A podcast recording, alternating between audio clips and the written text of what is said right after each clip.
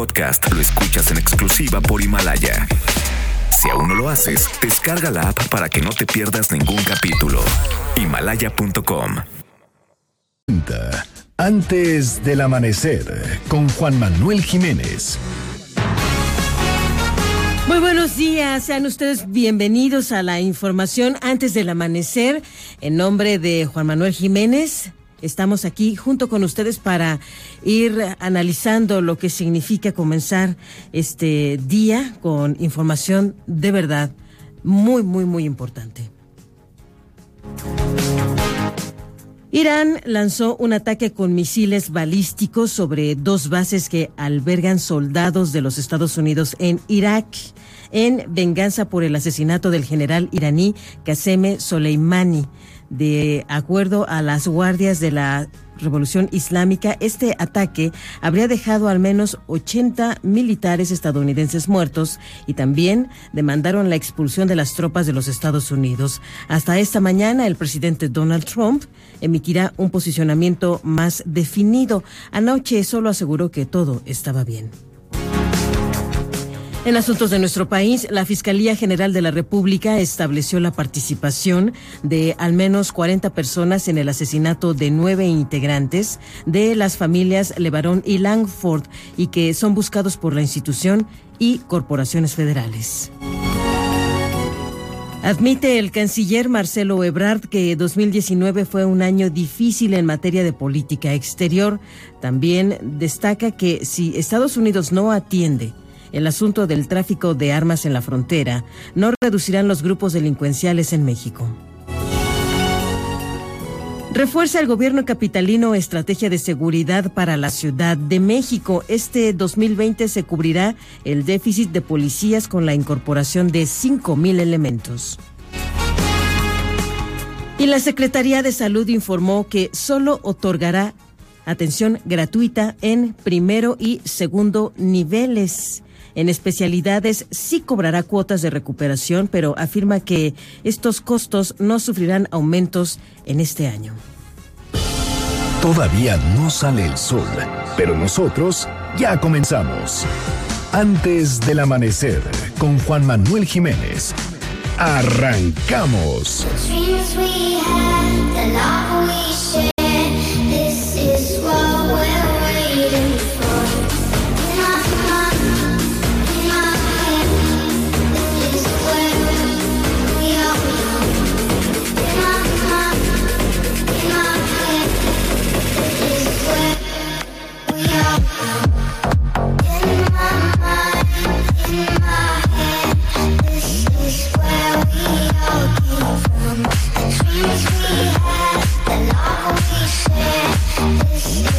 Buenos días, gracias por continuar con Antes del Amanecer. Hay 6 grados de temperatura ambiente. En realidad la sensación térmica es un poco más baja. La sugerencia es sí, abríguense porque en realidad un cambio de temperatura brusco podría tener consecuencias que no queremos. Hay que comenzar el año lo más sano posible. Y también les informamos que ya son las 5 de la mañana con 4 minutos. Estamos aquí, Noticias MBS, todo el equipo para informarle en nombre de Juanma Jiménez que está muy pendiente de sus mensajes mientras se recupera en su salud. Arroba Juanma Pregunta en Twitter y Facebook. Mensajes al 5166-1025, siempre una línea, 24 horas al día a su disposición.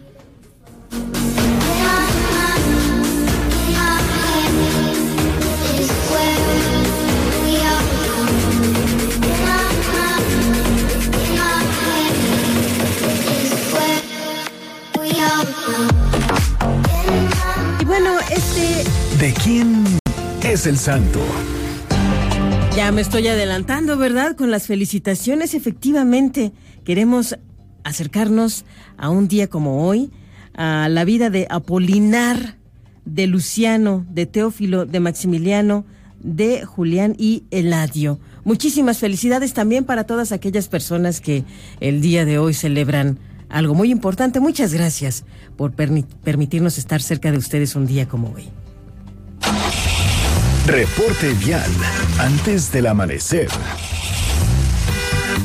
Karina Mendoza ya nos tiene el recorrido a esta hora de la madrugada. Adelante, muy buenos días, Karina. Hola, ¿qué tal? Muy buenos días, Rocío Méndez, el auditorio que nos escucha le informo. Calzada de Tlalpan presenta buen avance en ambos sentidos entre Calzada Tasqueña y Eje 7 Sur. Condiciones similares se encontrará en Parque Lira para quien deja atrás la avenida Constituyentes y se dirige a Viaducto Miguel Alemán. Incrementa la aforo vehicular en circuito interior a partir de la avenida Oceanía y para llegar a la calzada Ignacio Zaragoza. Tránsito constante registra Paseo de la Reforma para quien deja atrás el anillo periférico y se dirige al circuito interior. Finalmente, circulación constante presenta Avenida Insurgentes a partir de Ricardo Flores Magón y para llegar a la Avenida Chapultepec. Hasta que reporte desde el Centro de Orientación Vial. Clima. Marlene Sánchez, parece que hay una mañana bastante fría, no solo en la zona metropolitana del Valle de México, sino también en el resto del país. Muy buenos días. Hola Rocío, muy buen día. Seguramente estás muy bien abrigada, al igual que las personas que nos escuchan, pues sigue la alerta naranja en seis alcaldías por temperaturas inferiores a los 4 grados Celsius. Se trata de Álvaro Obregón, Guajimalpa, Magdalena Contreras, Milpa Alta, Tlalpan y Xochimilco. En las demás demarcaciones la alerta es amarilla. La temperatura máxima aquí en la capital será de 22 grados Celsius sin probabilidad de lluvias. Para el resto del país las condiciones son similares. El Frente Frío número 29 también provocará ambiente frío y bajas temperaturas en sierras de Chihuahua, Zacatecas y Durango. Se prevén vientos fuertes en Coahuila, Yucatán y Quintana Roo. Además, habrá lluvias en Veracruz, Oaxaca y Chiapas. Este fue el reporte del clima antes del amanecer. Muchísimas gracias, Marlene. Efectivamente, hay que comenzar con estos datos que pueden tener consecuencias graves conforme va evolucionando este conflicto en Medio Oriente y, por supuesto, con los Estados Unidos. Más de una decena de misiles cayeron en dos bases aéreas de los Estados Unidos estacionadas en Al-Assad y Erbil, en Irak, donde se albergan tropas estadounidenses. Se menciona como autor del bombardeo al grupo Revolución Islámica de Irán este ataque fue lanzado desde Irán. Así lo destaca el Pentágono que ya está evaluando daños y bajas en el ejército. Sin embargo, hay que destacar que, según presumen los agresores, podrían estar hablando de al menos 80 soldados estadounidenses muertos, una información que tendrá que confirmarse conforme avanzan los minutos. Fuentes del el Medio Oriente aseguran que este ataque se debe a una venganza por la muerte del general iraní Qasem Soleimani, fallecido como le hemos detallado a través de esta frecuencia, al ejecutarse una orden del presidente de los Estados Unidos Donald Trump como comandante en jefe de las Fuerzas Armadas de esta nación. El ministro de Relaciones Exteriores de Irán, Javad Zarif, asegura que su país no busca una guerra contra los Estados Unidos después del ataque lanzado contra las instalaciones norteamericanas en Irak. Además, justificó la ofensiva como una medida de autoprotección. Señaló que este ataque tuvo como objetivo la base desde la cual fue lanzado, calificó cobardemente un ataque armado contra nuestros ciudadanos y oficiales en referencia a esta agresión estadounidense, un bombardeo donde murió Qasem Soleimani. Anoche el presidente Donald Trump se pronunció sobre este ataque que realizó Irán a bases aéreas que albergan soldados de los Estados Unidos en Irak. Aseguró que todo está bien e indicó que esta mañana dará a conocer un nuevo posicionamiento. En su cuenta de Twitter, Donald Trump escribió todo está bien, misiles lanzados desde Irán en bases en dos militares ubicadas en Irak, evaluación de víctimas y daños que tienen lugar ahora. Hasta aquí todo bien. Tenemos, presumió, el ejército más poderoso y bien equipado en cualquier parte del mundo. Y de manera coincidente, no se ha reportado vínculo alguno, pero por lo menos sí se comparte la región, el Medio Oriente. Ahí todos los pasajeros y tripulantes a bordo del avión de la aerolínea ucraniana UIA, que se estrelló este miércoles cerca de Teherán, murieron en este accidente, de acuerdo a la Organización de Emergencias de Irán. El director de este organismo, Pir Hossein, explicó a la agencia local FARS que las 176 personas que viajaban en el aparato perecieron. En el avión, un Boeing 737 con destino a Kiev se encontraba con 167 pasajeros y nueve miembros de la tripulación, de acuerdo con la información ofrecida. Este Boeing 737 salió del aeropuerto internacional iraní Imán Jomenei con una hora de retraso y debido a problemas técnicos se precipitó al suelo poco después del despegue. Así el mundo y estamos muy pendientes del minuto a minuto de lo que ahí se registre. Por lo pronto ya a las 5 de la mañana con 10 minutos. En asuntos nacionales convocamos a Juan Carlos Alarcón porque el día de ayer se reunieron en la Fiscalía General de la República familiares de los Levarón y Lanford con autoridades para verificar avances en la investigación. Juan Carlos, muy buenos días. Gracias, Rocío. Muy buenos días. La Fiscalía General de la República estableció la participación de al menos 40 personas en el asesinato de los integrantes de la familia Levarón y Langsford, a los que tiene identificados por sobrenombres y que son buscados por la institución y corporaciones federales. Además, se concretaron tres órdenes de aprehensión y permanecen cuatro personas arraigadas. Este martes, Julián y Adrián Levarón se reunieron con el titular de la Fiscalía General de la República, Alejandro Hertz Manero, quien se comprometió a aperturar la carpeta de investigación y aportar los avances de la indagatoria. Por esa razón, los Levarón acudieron inicialmente a la Subprocuraduría Especializada en Investigación para la Delincuencia Organizada, donde tuvieron acceso a la carpeta para conocer los detalles de las investigaciones así como de las líneas que sigue el Ministerio Público de la Federación. 40 personas participaron en esa masacre o más. Y ya lo saben, ya los dieron. Sí, pero ya hay otras órdenes de arresto y vienen, y hasta unos trataron de incursionar a Estados Unidos. Parece ser que los que arrestaron en Estados Unidos son, se sabe por testimonios y declaraciones y ya se está edificando el grupo y ya tienen muchos a todos. Entrevistados al término de la reunión con Gertze Manero en la sede de la institución, Julián Levarón insistió en la necesidad de que se investigue a las autoridades locales y estatales de Sonora y Chihuahua para despejar cualquier duda de alguna presunta relación con el crimen organizado. Exacto, e inclusive hicimos aquí la denuncia de haberles pedido ayuda el día 4 de noviembre en la mañana y que se investigue por qué nunca llegaron, porque el estado de Sonora no llegó y tampoco llegó el estado de Chihuahua y estaban heridos y con frío por 10 horas estos pobres niños en medio de la sierra. El planteamiento es que todos los que hayan contribuido o participado de una manera directa, indirecta, intelectual y por acción o omisión incluso, sean sujetos a investigación para determinar si incurrieron en alguna responsabilidad y proceder conforme a la ley. Eso es lo que ellos están pidiendo. Los afectados aclararon que una de las hipótesis más firmes en la investigación es la participación de integrantes del grupo delictivo de la línea Brazo Armado del Cártel de Juárez. Los Levarón compartieron la visión del fiscal general respecto a la amplia corrupción existente en los cuerpos de seguridad en distintas partes del país y principalmente los estados del norte. Finalmente anunciaron que el próximo domingo 12 de enero el presidente Andrés Manuel López Obrador se entrevistará en Sonora con la familia Levarón. Sin embargo, pidieron al mandatario que no haya palabras vacías durante el encuentro ante la gravedad del hecho criminal, informó Juan Carlos Alarcón. Muchas gracias, Juan Carlos. Efectivamente, el presidente de la República, Andrés Manuel López Obrador, este fin de semana realizará una gira por Chihuahua y por Sonora. Hay que destacar que el próximo viernes, muy temprano, se registrará en Ciudad Juárez, Chihuahua, la reunión del Gabinete de Seguridad, evaluar todos los pendientes de seguridad en la zona, en particular en Chihuahua, y posteriormente habrá una serie de visitas en el norte del país. El domingo es la reunión en La Mora, Bavispe, Sonora, con integrantes de la familia Levarón. Yo voy pues, a informarles de que no hay impunidad, de que nosotros en todos los casos buscamos que haya justicia y también voy a ofrecer una vez más mi solidaridad eh, a los familiares.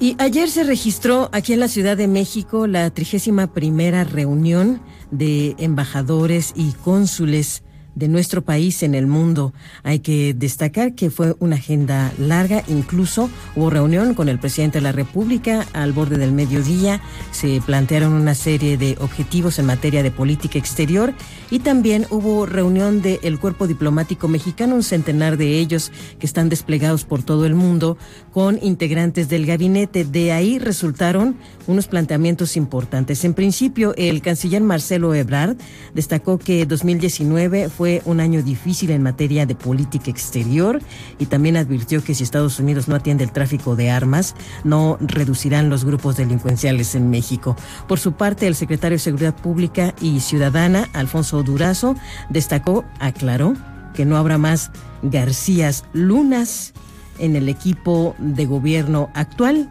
y por su parte, la secretaria de Gobernación, Olga Sánchez Cordero, también hizo precisiones que ya nos informa Hatsiri Magallanes. Buenos días, Hatsiri. Gracias, Rocío. Buenos días. En el marco de la reunión anual de embajadores y cónsules, el canciller Marcelo Ebrard admitió que el 2019 fue un año muy difícil en materia de política exterior por todas las diferencias con Estados Unidos en torno al tema migratorio, además los diversos ataques en contra de mexicanos. Ante el cuerpo diplomático mexicano acreditado en el extranjero, así lo dijo. Fue un año difícil, sí, incierto con muchas vicisitudes, pero debo decir que al inicio de este 2020 podemos ver con toda confianza este año, a pesar de la incertidumbre global, a pesar de los anuncios de posibles conflictos serios, podemos ver con optimismo el futuro. Por separado, el Gabinete de Seguridad delineó en este marco las acciones para combatir la violencia y el secretario de Seguridad y Protección Ciudadana, Alfonso Durazo, garantizó que en este sexenio no habrá Genaro García Luna dentro del gabinete. Estamos seguros que en la siguiente evaluación internacional de habremos de mejorar de manera sustantiva estos números, pero como dice el presidente, el combate a la corrupción es como se barren las escaleras de arriba hacia abajo. Y podemos darle una certeza a ustedes y al país de que entre el equipo de primera línea del presidente de la República no se va a encontrar jamás a un García Luna. A su vez, la titular de la Secretaría de Gobernación, Olga Sánchez Cordero, se refirió al tema de migración y dejó en claro que México no será un territorio sin ley y advirtió que no se permitirá que los traficantes de personas tengan zona libre en el país para cometer delitos. Lo que no debemos ser es territorio sin ley y sin autoridades. Mucho menos aceptaremos que se pretenda convertir a nuestro país en zona libre para la operación de bandas de traficantes de personas. Eso no lo vamos a permitir. La información que tenemos. Buenos días. Buenos días, Hatsiri. Cuando son las 5 de la mañana con 18 minutos, reflexionamos sobre esto. ¿Qué fue lo que le dijo el presidente Andrés Manuel López Obrador al cuerpo diplomático? Por lo pronto, consideró que en lo que va de la actual administración, en su gestión, se ha desplegado una política exterior apegada a la Constitución mexicana, es decir, la no intervención, la autodeterminación de los pueblos, el respeto a este principio, la solución pacífica de las controversias y el respeto a los derechos humanos. También ha ayudado nuestro país a resolver conflictos y avanzar en defensas fundamentales como por ejemplo el ejercicio del derecho de asilo. El presidente López Obrador también reconoció la labor en materia de la embajadora María Teresa Mercado y señaló que efectivamente avanza un nuevo perfil de la política exterior mexicana. Vamos a escuchar.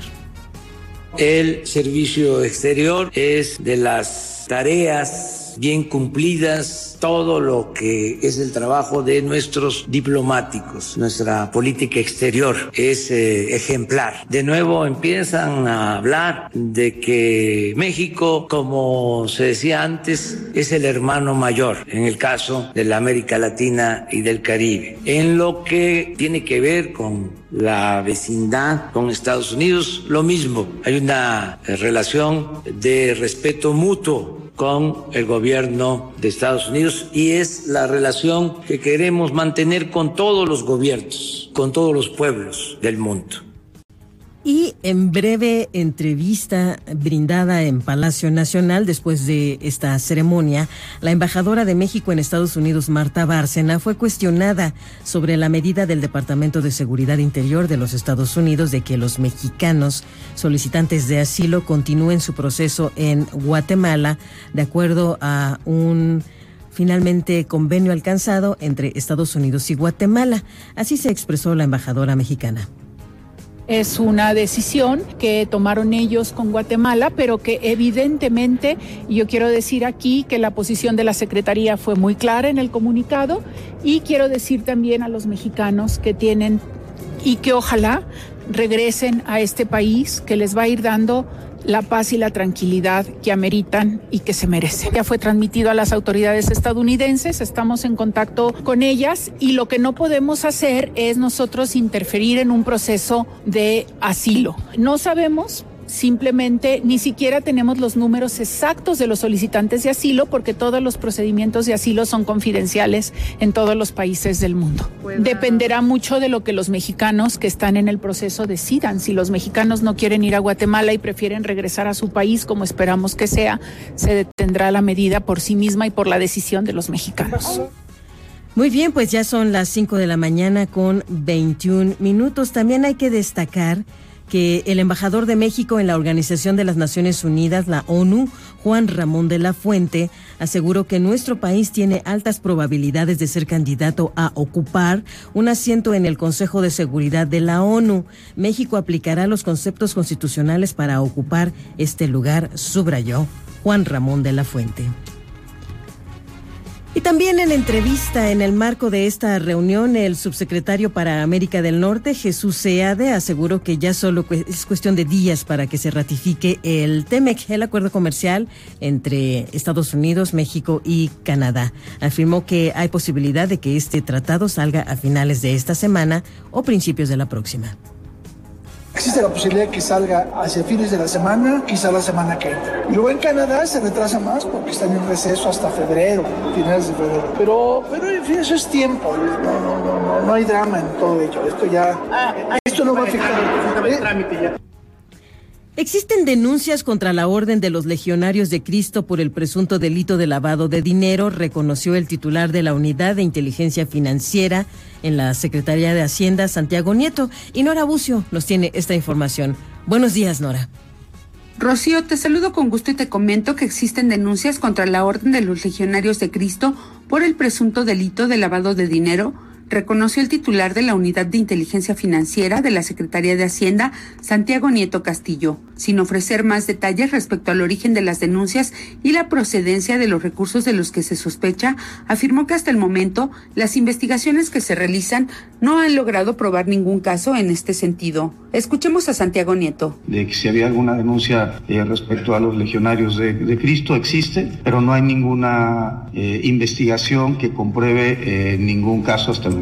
Respecto a los posibles vínculos entre los recursos objeto de lavado y la ex primera dama Marta Sagaún de Fox, desconoció también un probable vínculo hasta el momento, al menos demostrable en términos legales. Las denuncias por presunto lavado de dinero por parte de la orden religiosa de origen católico surgieron luego de que se reactivaran las denuncias contra miembros de la congregación, quienes por años habrían abusado de menores de edad, estudiantes a su cargo y otros, especialmente las instituciones educativas administradas por ellos. De acuerdo a diferentes versiones, existe la posibilidad de que se investiguen sus recursos debido a que algunos líderes empresariales de México habrían salido en la defensa del patriarca de la congregación, Marcial Maciel, actualmente fallecido en impunidad, quien fue señalado en reiteradas ocasiones por violar a decenas de menores. Rocío, la información. Muchas gracias, Nora. Por cierto, en este tenor respondió la Legión de Cristo. Aseguró que conduce sus actividades en México con estricto apego a disposiciones legales y fiscales aplicables, pero se dijo dispuesta a colaborar con las autoridades ante estos señalamientos. El titular de la Unidad de Inteligencia Financiera, Santiago Nieto, también fue cuestionado al respecto del papel de líderes sindicales, como por ejemplo el ex líder de Petróleos Mexicanos, Carlos Romero de Champs, donde hay que reconocer, hay señalamientos sobre malversación de fondos, abuso de recursos.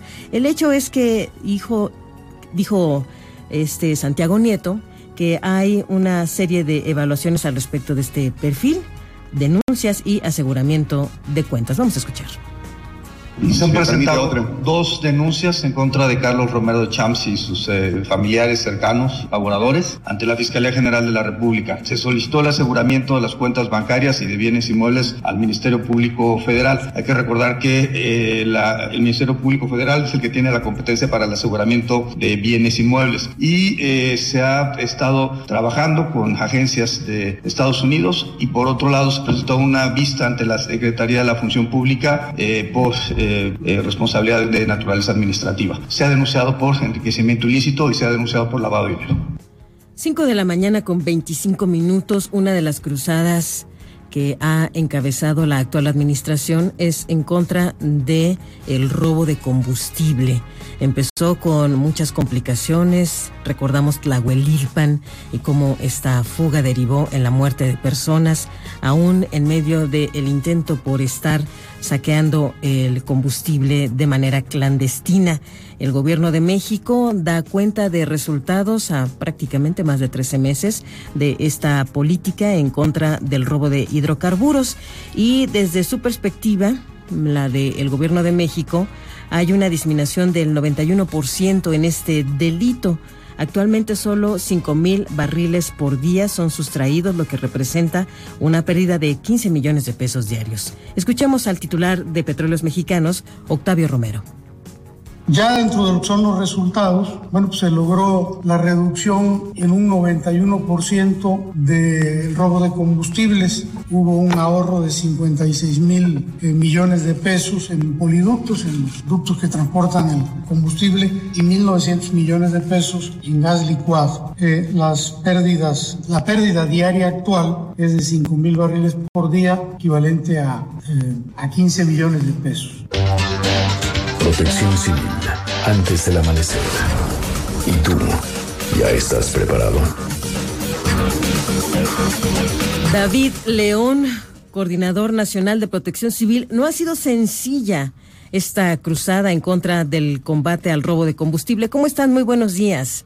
Rocío, qué gusto eh, saludarte a ti y a todo el auditorio de antes del amanecer. Efectivamente, no ha sido sencillo, pero ha sido un esfuerzo una muestra, ya lo decía el día de ayer el presidente, de que cuando trabajamos todos eh, de manera conjunta, de manera solidaria, coordinada, se pueden lograr resultados importantes.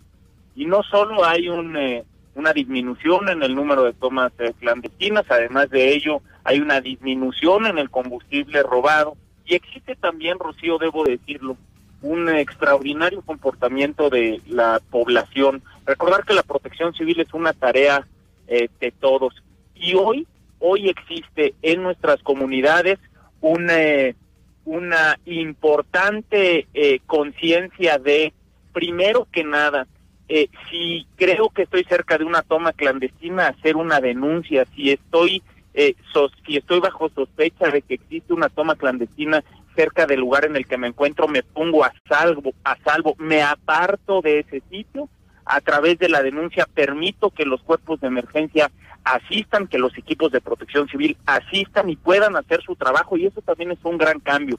Afortunadamente hemos logrado muchos avances y por supuesto estos no son procesos acabados en los que todos los días tenemos que ir construyendo la cultura de la protección civil y todos los días tenemos que seguir combinando a las eh, comunidades, a las familias, a no participar de este tipo de prácticas, no comprar combustible robado, denunciar y si creo o tengo la sospecha de estar cerca de una toma eh, clandestina, ponerme a salvo de manera inmediata, bajo ninguna circunstancia, acercarme al combustible. David, el riesgo es altísimo, ¿verdad? Ayer el presidente de la República, Andrés Manuel López Obrador, advertía que ustedes, como parte de su gabinete, le entregaron información preocupante de que, a diferencia del 2018, aumentó el número de tomas clandestinas en el pasado 2019, que ese es un fenómeno que están analizando, porque a final de cuentas sí lograron abatir el robo de hidrocarburos, pero se están dispersando de manera importante y numerosa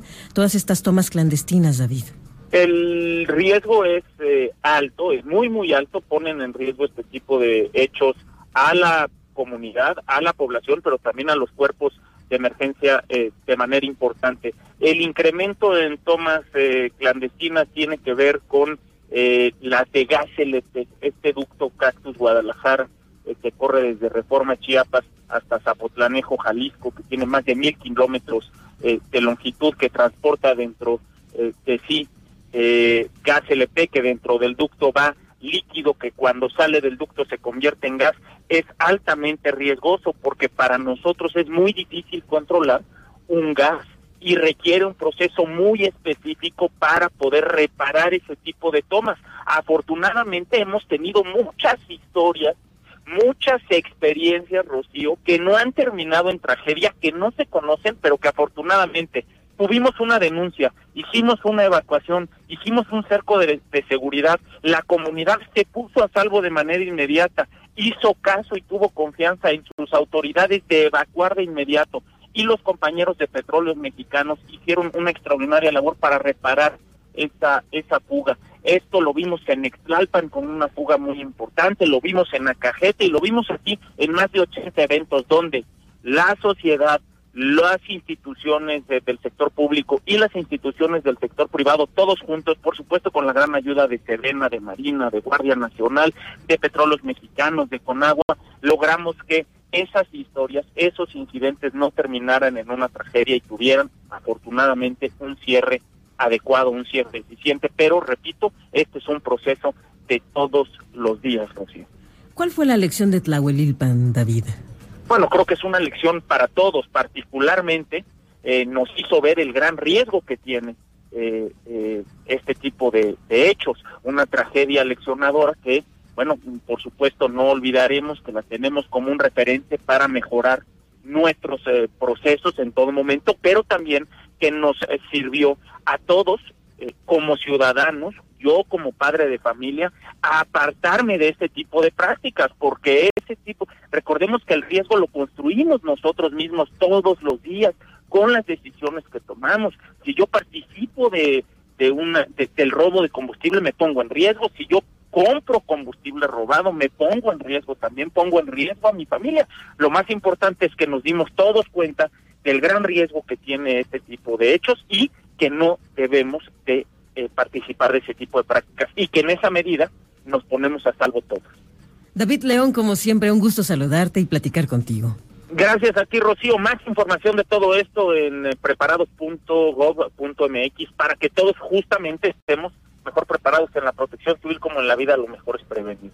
Salud. Efectivamente. Muchas gracias, David. Gracias a ti. Buen día. Y Petróleos Mexicanos ya en otro orden confirmó que tres obreros de la plataforma ACAL C6 resultaron lesionados a causa de una explosión que se registró en la estructura petrolera ubicada en la sonda de Campeche alrededor de las 10 horas de este martes.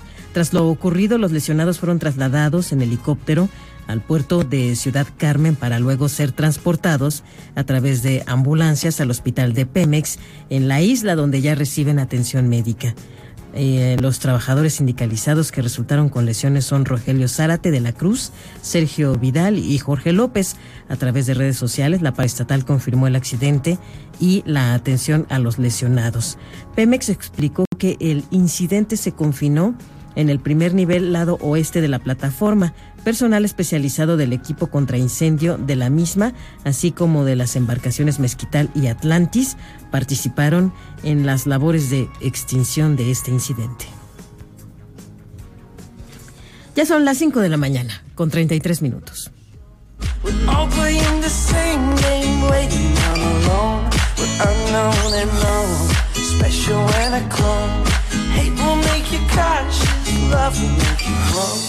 Make me feel the warmth, make me feel the cold.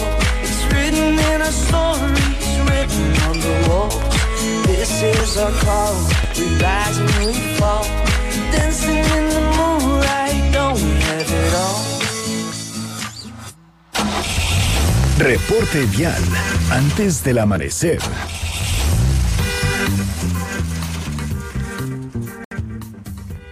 Hola, ¿qué tal? Muy buenos días, les informo.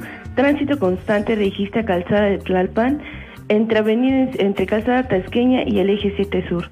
Buen avance presenta anillo periférico procedente de Barranca del Muerto con dirección a San Antonio.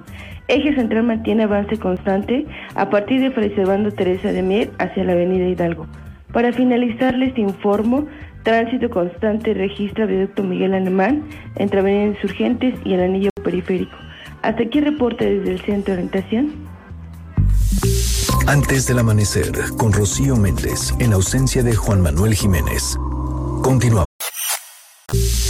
Antes del amanecer, con Rocío Méndez, en ausencia de Juan Manuel Jiménez. Regresamos.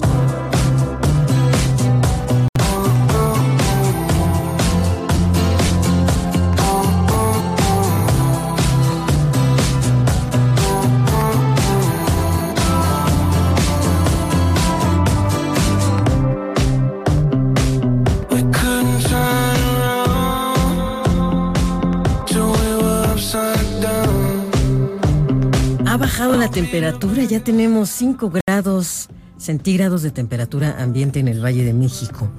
Mayormente despejado el cielo, por cierto. Está muy linda la madrugada. Así es que anímense, vamos adelante con el día. Recuerden que está Juanma Pregunta a su disposición en Twitter y Facebook. Cualquier mensaje aquí es bienvenido. Y por lo pronto, tenemos asuntos deportivos. Vamos a escuchar a Luis Enrique Alfonso con lo más relevante de la información deportiva.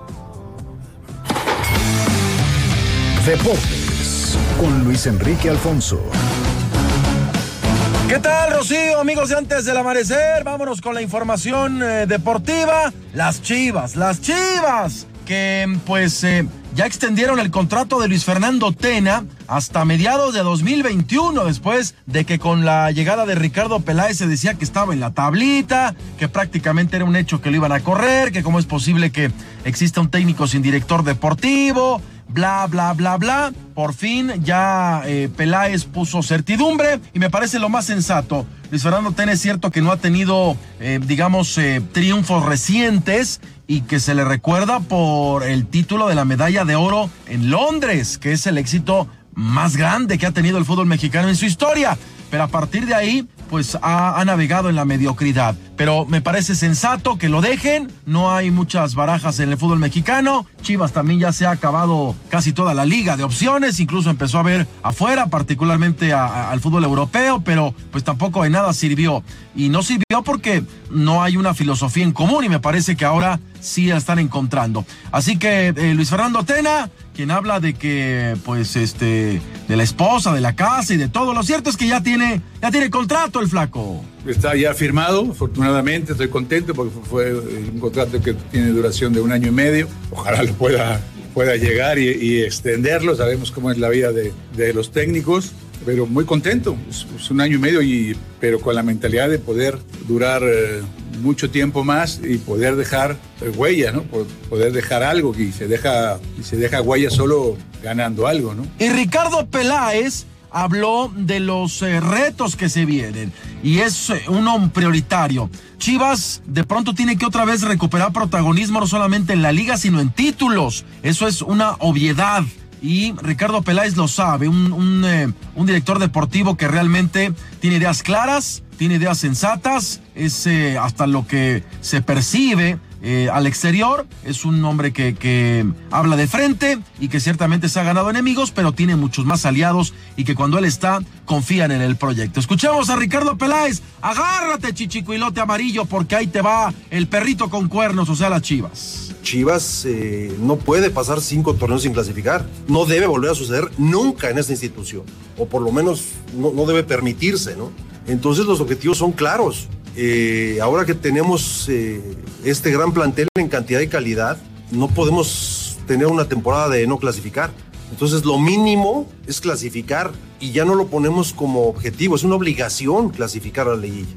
Y ya estando ahí, pelear por el título, que es donde tiene que estar Chivas. Ahora platiquemos de las Chivas, perdón, de, de los Tigres. Decíamos ayer que el Tuca Ferretti iba a trabajar mucho el factor anímico y que también eh, había dado por prioridad la liga sobre la Conca Champions. Pues hoy el eh, presidente del equipo, Miguel Ángel Garza de los Tigres, lo contradijo y dice, nene, nene, esa es su percepción, pero la institución todo se debe de pelear, Liga y Conca Champions, a ver si no hay un divorcio ya al interior. La respuesta de, de Ricardo pues es el pensamiento de él, pero el pensamiento de la institución es las dos competencias y él yo creo que lo tiene muy claro, igual que los jugadores, que para la institución van a ser las dos competencias. Monarcas presentó a su nuevo, a su nuevo directivo, el director general Mauricio Lanz después de 22 años de, digamos, eh, permanecer la misma estructura, pues eh, ahora Mauricio entra al quite, un hombre que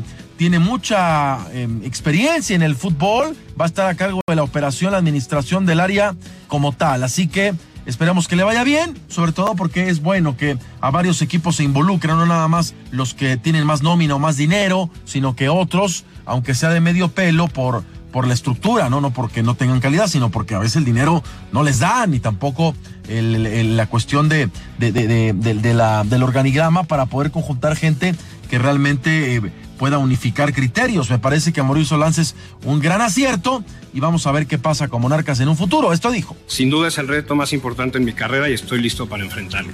Buscaré regresar a esta gran afición lo mucho que le dan al equipo cada semana. Trabajaré todos los días para ello, especialmente teniendo la fortuna de llegar en su 70 aniversario. Es un, un honor y responsabilidad llegar a este puesto tras una gestión como la que realizó el señor Álvaro Dávila donde logró darle estabilidad a la organización. Por último, para terminar, el Cruz Azul. Parece que Akeloba, el refuerzo que se veía más cercano para llegar a la institución, mm -mm, Pelation, estaban pidiendo mucho dinero por él, 8 millones de dólares es demasiado para un jugador que es cierto ha mostrado buenas cosas en Querétaro, pero primero, con todo respeto, ha sido en Querétaro y ha sido un semestre. Entonces, creo que está desproporcionado, sigue con la idea de quedarse en México, según el representante, quizá un equipo del norte lo pueda pagar, pero por lo pronto Cruz Azul, que tiene varo, pero no, no desembolsó los 8 millones que pedían, me parece, insisto, que era un exceso, y a ver qué otro jugador puede venir en el reemplazo de Milton Caraglio. Tienen opciones, pero quieren meter competencia y creo que sí, el Chaquito, el hijo del Chaco Jiménez, eh, es delantero, pero no está curtido. Entonces, a pesar de las opciones que puedan haber también alrededor de los refuerzos que vinieron hace ya un semestre, falta alguien más para que pueda eh, digamos ahí, eh, fortalecer la cuestión de, la competencia y también la experiencia. En fin, vamos a ver qué pasa. Pero ahí está la información eh, deportiva, Rocío. Estaremos pendientes porque de a poco se viene ya el arranque del fútbol mexicano. El viernes, el viernes será la jornada 1 ya del clausura 2020. Me despido. Nos vemos en un ratito ya en Hechos AM. Pasen buen día, amigos, antes del amanecer. Rocío, mi Twitter, arroba Lea Deportes. Saludos. Gracias, Luis Enrique. Ya en estos momentos, 5 de la mañana con 43 minutos. En asuntos de la Ciudad de México, esta administración va a encabezar una estrategia de seguridad. Se anuncia la incorporación de cinco mil elementos. Ojalá. Este es uno de los principales reclamos de la ciudadanía aquí en la capital de la República Mexicana. Adrián Jiménez, ¿cómo estás? Te escuchamos. Buenos días, Rocío. Un saludo afectuoso para ti y el auditorio. Este año quedará cubierto el déficit de policías en la Ciudad de México con la incorporación gradual de cinco mil elementos hasta alcanzar los más de 29 mil oficiales que había hace 10 años en la corporación. Así lo anunció el titular de la Secretaría de Seguridad Ciudadana, Omar García Harfuch, al presentar la estrategia institucional de la dependencia para 2020. El funcionario dijo que para este fin se abrirá una convocatoria para reclutar a integrantes de las policías auxiliar y bancaria. Con ello se busca reforzar sectores prioritarios ubicados en Álvaro Obregón, Gustavo A. Madero, Miguel Hidalgo, Iztapalapa, Iztacalco, Tlalpan y Cuauhtémoc. Escuchemos. Una vez que el personal sea seleccionado por parte de la Policía Auxiliar y de la bancaria, vamos a hacer una convocatoria para ingresar estos 5 mil compañeros a operación policial. Los primeros 800 efectivos tienen que estar ya listos y en los sectores eh, antes del 31 de enero. Los primeros 800 efectivos se, asignarán para robustecer los primeros ocho sectores prioritarios que hemos identificado. Además, como parte de estas acciones de reforzamiento de seguridad, la Policía de Tránsito hará labores de seguridad para evitar que los conductores sean víctimas de la delincuencia durante las horas más elevadas de tránsito vehicular. Por otra parte, García Harfuch aseguró que no hay indicios de la existencia de un nuevo grupo criminal llamado la Unión Tepito Nueva Generación, el cual estaría extorsionando a comerciantes y empresarios del centro histórico. Así lo dijo. No tenemos ningún, ningún indicio de la existencia de este grupo. ¿Qué pasa? Ahorita nosotros llevamos en esta administración de la, de la, de la doctora, llevamos 224, 224 extorsionadores detenidos, más o menos. En el mes de diciembre tuvimos 11 solo en una zona específica que es donde menciona usted el grupo este que, eh, que tuvimos 11 detenidos en diciembre de los cuales seis son muy relevantes que todos fueron vinculados a proceso. El funcionario destacó que en las zonas de la Roma, Condesa y Polanco se reforzó el patrullaje de jueves a domingo a fin de evitar las extorsiones a empresarios. Rocío Auditorio es la información. Buenos días. Muy buenos días, Adrián, que te vaya muy bien. Y en otros asuntos, luego de repeler una agresión con arma de fuego, policías del grupo Élite de la Secretaría de Seguridad Ciudadana detuvieron a cuatro integrantes de un grupo delictivo dedicado al asalto y robo con violencia a posibles clientes de publicaciones en páginas de segunda mano, anuncios de ocasión y redes sociales para la compra de vehículos a bajo costo en sobre todo la alcaldía de Gustavo Amadero. Investigaciones del grupo Borus permitieron desplegar un operativo en la colonia campestre Aragón donde al verificar un vehículo que anunciaban a la venta a bajo costo en una página de ocasión, cuatro sujetos comenzaron a agredirlos y esto derivó en un enfrentamiento con disparos de arma de fuego. Durante la gresca, uno de los probables responsables resultó lesionado mientras que los otros intentaron huir pero fueron detenidos por la policía. Y las extorsiones. Tenemos información al respecto con Juan Carlos Alarcón. Muy buenos días, Juan Carlos. Gracias, Rocío. Muy buenos días. En los últimos 13 meses, el 60% de las personas que fueron detenidas acusadas de extorsión quedaron en libertad, según estadísticas de la Procuraduría General de Justicia de la Ciudad de México. Las cifras oficiales presentadas este martes por el vocero de la institución, Ulises Lara López, revelan que la eficacia para combatir el delito de extorsión es aún distante para consolidar una adecuada estrategia. Entre el 5 de diciembre de 2018 y el 31 de diciembre de 2019 fueron iniciadas 131 carpetas de investigación con 228 personas detenidas, pero solo 129 fueron vinculadas a proceso y únicamente 93 recibieron medida cautelar de prisión preventiva, 75 justificada y 18 con prisión preventiva oficiosa. Sin embargo, en 32 casos se fijaron medidas cautelares distintas, detalló Ulises Lara y también habló sobre el tema de las visitas a los eh, centros comerciales donde posiblemente se han realizado actos de extorsión en seguimiento a demandas hechas por comerciantes del primer cuadro del Centro Histórico de la Ciudad de México, el 9 de diciembre pasado al 6 de enero, elementos de la Policía de Investigación recorrieron las calles del Centro Histórico y se visitaron 6.495 negocios y 22 plazas comerciales. Lo anterior como parte de las actividades de volanteo y orientación para la difusión de los servicios en procuración de justicia con el objetivo, insisto, de fomentar la cultura de la denuncia para hacer frente al delito de extorsión. La Procuraduría omitió el dato de cuántas personas vinculadas a proceso recibieron sentencia condenatoria o absolutoria por el Tribunal Superior de Justicia de la Ciudad de México, a pesar de que la Subprocuraduría de Procesos es la poseedora de esa información, informó Juan Carlos Alarcón. Muchas gracias, Juan Carlos.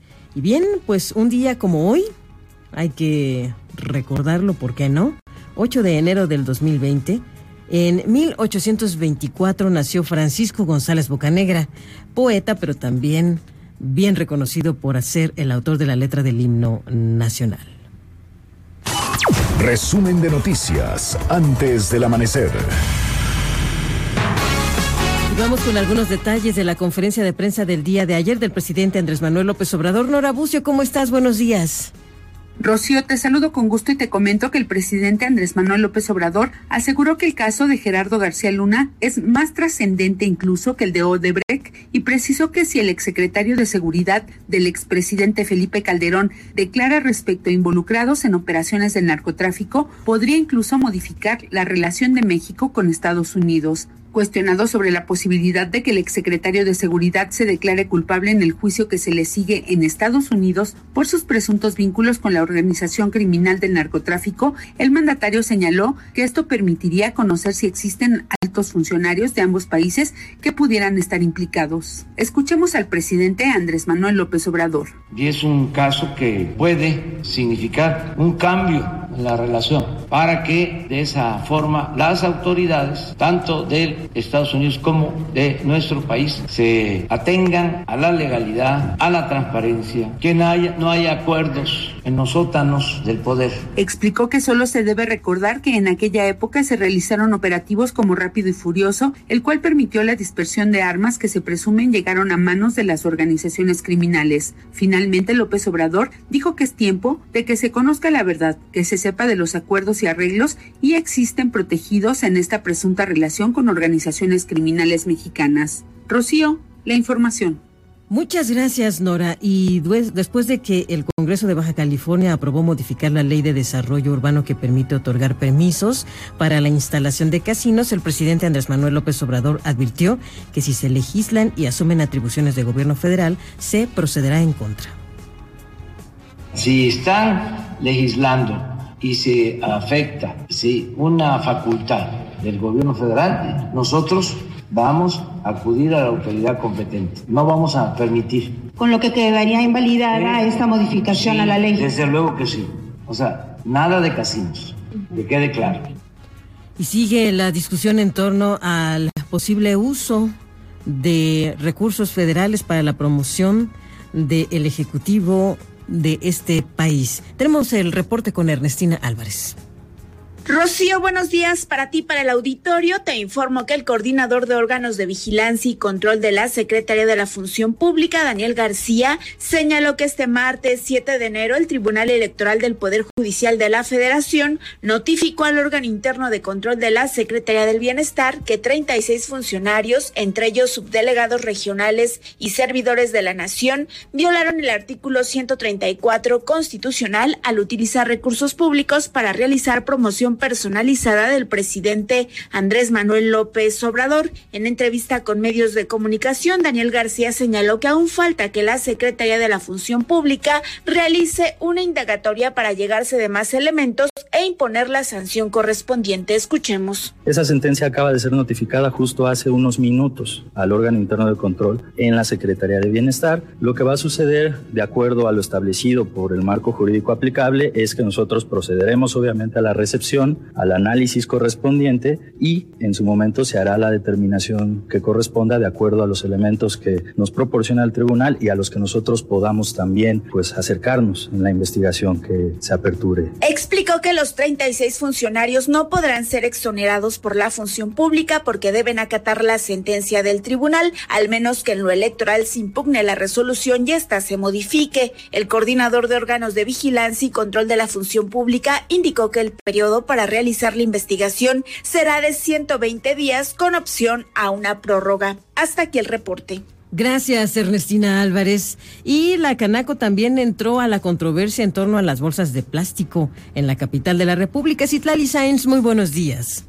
Hola Rocío, buenos días a ti también a nuestros amigos del auditorio. La Canaco advirtió que la prohibición de las bolsas de plástico en la Ciudad de México podría provocar un problema de salud pública, cierre de fuentes de trabajo y aumento en costos. El presidente de la Canaco, Nathan Poplamsky, indicó que ahora la gente al no tener estas bolsas que utilizaban para tirar la basura, pues van a tener que hacerlo en algún lugar, incluso en la calle. El líder del comercio organizado en la capital del país aclaró que no se opone a las medidas ecologistas, sino esta acción debió haber sido de manera gradual. Vamos a escuchar. Que las bolsas de plástico que entregaban, porque ya no lo pueden hacer en los súperes, eran utilizadas por los sectores menos favorecidos para tirar su basura. Ahora nos preocupa el tema de la basura, que aunque se ha anunciado un programa para que se tire basura en estas bolsas conocidas como biodegradables, estas tienen un costo. Entonces la gente que con menos recursos pues va a tener problemas para comprar estas bolsas para poder tirar su basura. Entonces Entonces también estamos eh, pendientes de que esto no se convierta en un problema de salud pública, el que la gente al ya no contar con bolsas de plástico pues decida tirar su basura en las banquetas o en los terrenos baldíos o donde lo pueda hacer. ¿no? Poplamsky Berry reconoció que la industria del plástico representa 2.6% del PIB manufacturero. Existen más de 4.000 empresas y se estima que la medida de prohibir el uso de bolsas de plástico impactará a 50.000 empleos. Rocío es mi reporte. Buenos días. Buenos días, Itlali. Y antes del amanecer tenemos finanzas con José Eduardo González. De economía, con José Eduardo González. Antes del amanecer. Muy buenos días a ti y a todo tu auditorio. Bienvenido el 2020. Bienvenida la nueva titular del SAT. Y bienvenidas las nuevas medidas de facturación del gobierno. Llamado al perfecto orden y la disciplina fiscal y financiera en un país en donde no se llevan de manera correcta en lo general las propias finanzas personales.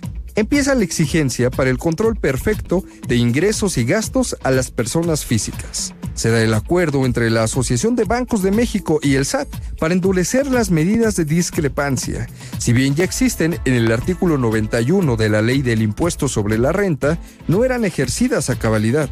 Ojo, solo los ingresos que reciben a través de su nómina y por todo aquello que pagaron impuestos y recibieron dinero a través de operaciones bancarias son los únicos que deben de considerar sus ingresos, que pueden gastar a través de sus tarjetas, no importa cuántas tengan, ni si son de débito o crédito, si están a su nombre se integran en un mismo RFC.